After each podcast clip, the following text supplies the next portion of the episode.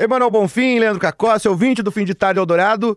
Nós estamos aqui invadindo num momento diferente este programa que a gente gosta tanto, porque o programa de indie gosta de colocar o pé onde não é chamado, né, seu Bruno A Capelas? gente gosta de, gosta de fazer uma farra, gosta de, de juntar gente, gosta de fazer coisa bacana. E o papo é o seguinte, a gente foi convidado para entrevistar a Corinne Bailey Ray e a gente ficou na dúvida. E aí sim, aí não. Chegamos à conclusão de que seria legal a gente fazer uma coisa diferente, num horário diferente que não fosse o programa de indie. Mas a conversa virou tanto programa de indie que a gente fez um programa de indie só com a Corinne Bailey Ray. Mais uma parte dessa nossa promessa que a gente tinha que fazer para vocês, a gente vai entregar agora uma prévia deste papo muito bacana com Corinne Bailey Ray sobre o trabalho novo Black Rainbows. Disco bem diferente do que as pessoas estão acostumadas a ouvir dela. Bem lá do B da Rádio dos Melhores Ouvintes. Bem lá do B, talvez por isso que a gente tá aqui, que passeia pela história da música negra. Acho que se dá pra sentir muita influência ali de artistas importantíssimos como Prince, como John Coltrane, Sly Stone.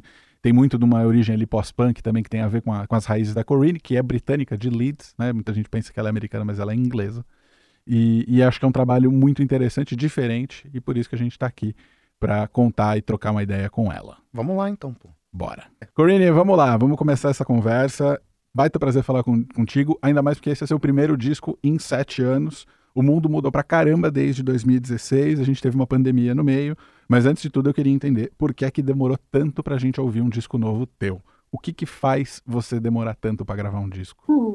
I always seem to take ages to make records. You know, it, it's definitely a, a Parece que eu sempre demoro uma era para gravar um disco. É uma coisa minha que acontece sempre. No caso de Black Rainbows, a verdade é que eu não estava necessariamente tentando gravar um disco.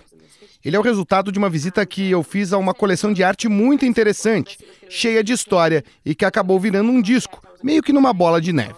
A princípio ia ser um projeto paralelo, eu nem ia colocar meu nome nele. Também vale lembrar que eu tenho dois filhos e eles me mantêm ocupada por algum tempo. Mas gravar um disco é um processo demorado para mim, até porque eu produzo as músicas junto com o Steven Brown. Meu trabalho não é só compor e cantar, eu também gasto um tempo no estúdio tentando entender o que as músicas pedem. Precisa de uma bateria aqui ou não? Será que precisamos refazer esse instrumento? Há muitas decisões que precisam ser tomadas para que tudo dê certo, e eu quero que as coisas deem certo. Mas sempre há muitos questionamentos em produção. É uma etapa que realmente demora muito, e eu sempre admirei o trabalho de produtores. one that I could just say, okay, I'm going shopping now. Like, you know, make my song. I'll see, you know, I'll see you next week. Like I've always really. Não é como se eu gravasse e depois pudesse falar: ok, eu já cantei, agora vou pro shopping, até semana que vem.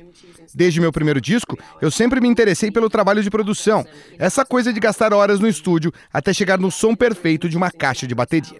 Eu gosto de produzir, de arranjar, e é isso. Quando eu estou fazendo um disco, eu visto vários chapéus. Por isso, meus discos acabam sempre demorando para sair. That's why it takes me so long. É legal você falar isso porque o trabalho de produção é uma coisa que muita gente não entende. Tem muita gente que acha que as músicas já nascem prontas, arranjadas, bonitinhas, é, do jeito que a gente ouve aqui na rádio ou nas plataformas digitais.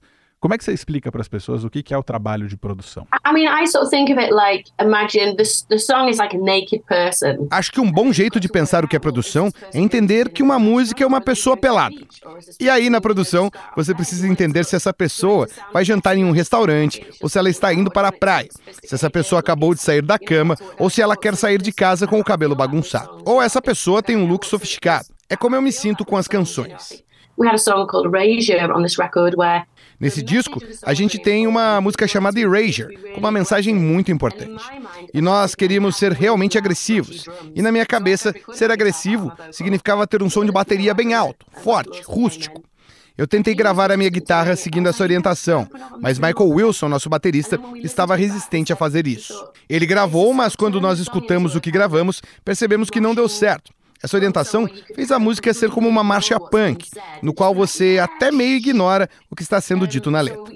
E aí tivemos que regravar a bateria para que algo soasse mais distante, como tambores de uma bateria de guerra, na qual você espera o som estridente da caixa entrar e ela nunca entra. Você espera o barulho de um prato e ele não aparece, o que cria uma tensão incrível. So things like that, I guess, are the things that make make along, uh, you know, a lot. São coisas que gastam tempo de criar, mas que valem a pena. Outro exemplo, em He Will Follow You With His Eyes, queríamos que a música tivesse uma cara bem anos 50, como se estivesse numa trilha de cinema.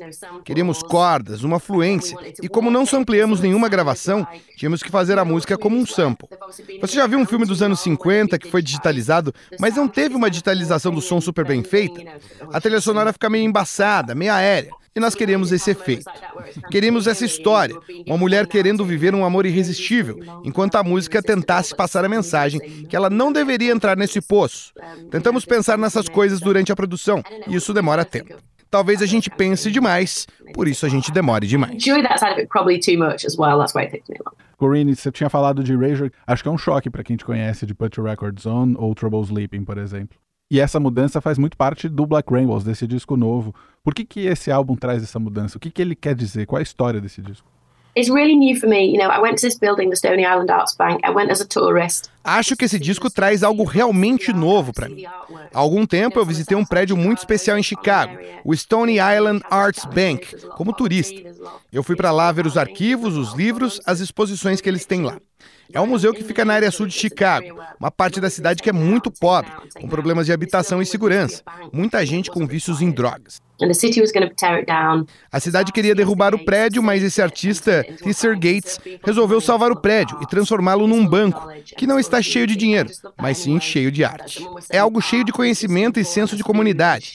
É uma manifestação que diz que a arte é tão importante quanto comida, abrigo ou dinheiro. Esse prédio é um lugar cheio de arquivos históricos sobre as pessoas negras em uma área que parou de receber investimentos, mas que é riquíssima em histórias. Eles têm uma biblioteca enorme com livros incríveis, com coleções de revistas como Ebony ou Jet, que eram como a revista Life para as pessoas negras nos Estados Unidos nos anos 50. Why have I seen why do I know about the struggle for civil rights in the 60s but I don't know about Ebony Fashion Fair, the traveling fashion fair, the biggest one the world's ever seen. A gente sabe da luta pelos direitos civis dos anos 60, mas eu nunca tinha ouvido falar da Ebony Fashion Fair, a maior feira de moda do mundo naquela época, viajava com alta costura de Paris por cerca de 50 cidades com população negra nos Estados Unidos.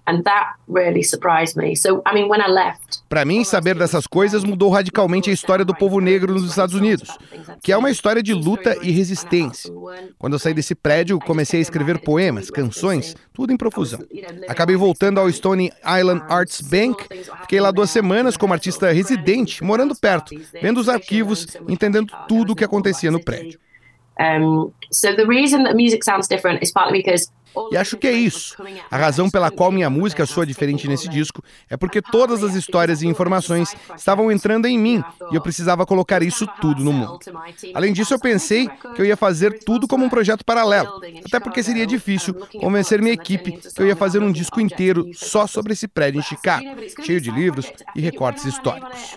No fim das contas, mudamos várias vezes o projeto, os músicos que iam estar nele. Mas é um disco que me fez sentir muito livre. Não é algo que eu compararia como Put Your Records On ou Like a Star. Black Rainbows é um disco diferente cheio de histórias sobre o povo negro. Algumas são alegres, outras são terríveis. Algumas são imaginações e outras são muito reais. É um arco-íris mesmo. Tem baladas jazz, tem canções funk esquisitas, tem músicas muito raivosas como Erasure. É um disco que me deixou voar. E os planos para a turnê, Corinne? Você vem para o Brasil? Plans for touring, I mean, I'm in the US at the moment, and then we get home and we go to Europe. Agora eu estou nos Estados Unidos. Depois eu vou passar em casa e aí fazer uma turnê europeia. Depois vamos tocar na China. Primeira vez que vamos tocar lá. Vamos tocar em vários lugares. E é claro que eu adoraria voltar para o Brasil. Mas me pergunto como vou tocar aí com um disco como esse, sabe? No momento eu não tenho a resposta. Ou precisar entender como levar o repertório de um disco como Black Rainbows para o Brasil. Nos Estados Unidos, eu não estou tocando Put Your Records On ou Trouble Sleeping na turnê. Mas acho que eu não conseguiria deixar de tocá-las no Brasil. As pessoas não iam entender. Temos que ver. I feel like I couldn't really get away with that in Brazil. You know, they said, what? You know, so um, we, have to, we have to see. Talvez a gente conseguiria marcar shows em lugares menores, com um pôster enorme avisando. Esse show é do disco Black Rainbows. Por favor, não compre ingresso se você não sabe o que isso significa. É claro que eu adoraria ir e continuar essa conversa sobre o que é raça, etnia, o que é identidade. É claro que vocês estão bastante adiantados nesse tipo de observação. Of course, you guys are very far down the line in those kind of observations. Nosso tempo chegou ao fim, infelizmente, Corinne, mas foi um prazer enorme falar contigo. Espero que você tenha gostado também. E eu queria te pedir para mandar um salve para a galera aqui da Rádio Eldorado, por favor. Yes, of course. Tell me that I'm looking at your station. It says Radio It's Eldorado. Eldorado. Eldorado. Okay, it says it different there. Okay. Hi, this is Corinne Bailey Ray, and you're listening to Eldorado. Thank you for all your support over the years. Thank you for coming out to see me, and I hope to see you and connect with you soon. Lots of love. Perfect. Thank you very much. Thank you so Thank much, you. Corinne. Thank you. Thanks for Thank the you. interview. Esse foi um pouco do nosso papo com a Corinne Bailey Ray sobre Black Rainbows, esse disco que vai um pouquinho além da programação normal, por isso que cabe no programa de indie. E aí a íntegra dessa conversa, então você vai ouvir no programa de indie, sexta-feira, 11 da noite. Com mais músicas. Claro, obviamente, obviamente. A gente vai dar uma passeada por este disco novo da Corinne Bailey Ray. Emanuel Leandro, prazerzaço tá aqui. Bom sempre voltar no fim de tarde. Espero que a gente volte em breve. Até.